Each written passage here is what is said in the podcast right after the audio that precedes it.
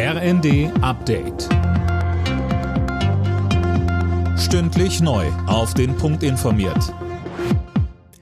Ich bin Dirk Jostes. Guten Tag. Bei der Weltklimakonferenz geht es heute auch ums Geld. Unter anderem wird darüber gesprochen, wie die Klimaschäden ausgeglichen werden sollen. Mehr von Anne Brauer. Schon 2009 hatten die Industrieländer zugesagt, dafür jährlich 100 Milliarden Dollar bereitzustellen. Es blieb aber bei der Ansage, bislang wurde die Summe nie erreicht. Fraglich ist, ob man mit dem Geld überhaupt auskommt. Der ägyptische Botschafter in Deutschland sagte dem Redaktionsnetzwerk Deutschland, dass allein die afrikanischen Länder Unterstützung in Billionenhöhe bräuchten.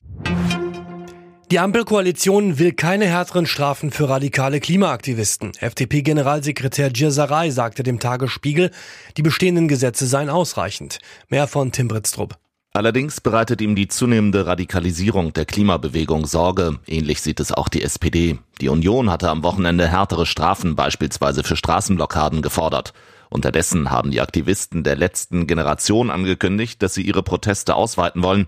Eine Sprecherin sagte bei RTL, man befinde sich nicht in einem Beliebtheitswettbewerb. Sie schloss auch Blockadeaktionen an Flughäfen nicht aus. Knapp jeder dritte Deutsche geht davon aus, wegen der Inflation kein Geld für Weihnachtsgeschenke über zu haben. Das geht aus einer Umfrage für die Bild hervor.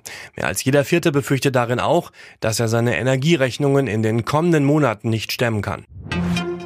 Nach den Massenentlassungen bei Twitter rudert der Konzern jetzt offenbar zurück. Die Nachrichtenagentur Bloomberg berichtet, dass viele gefeuerte Mitarbeiter kontaktiert werden. Man habe erkannt, dass sie gebraucht würden. Alle Nachrichten auf rnd.de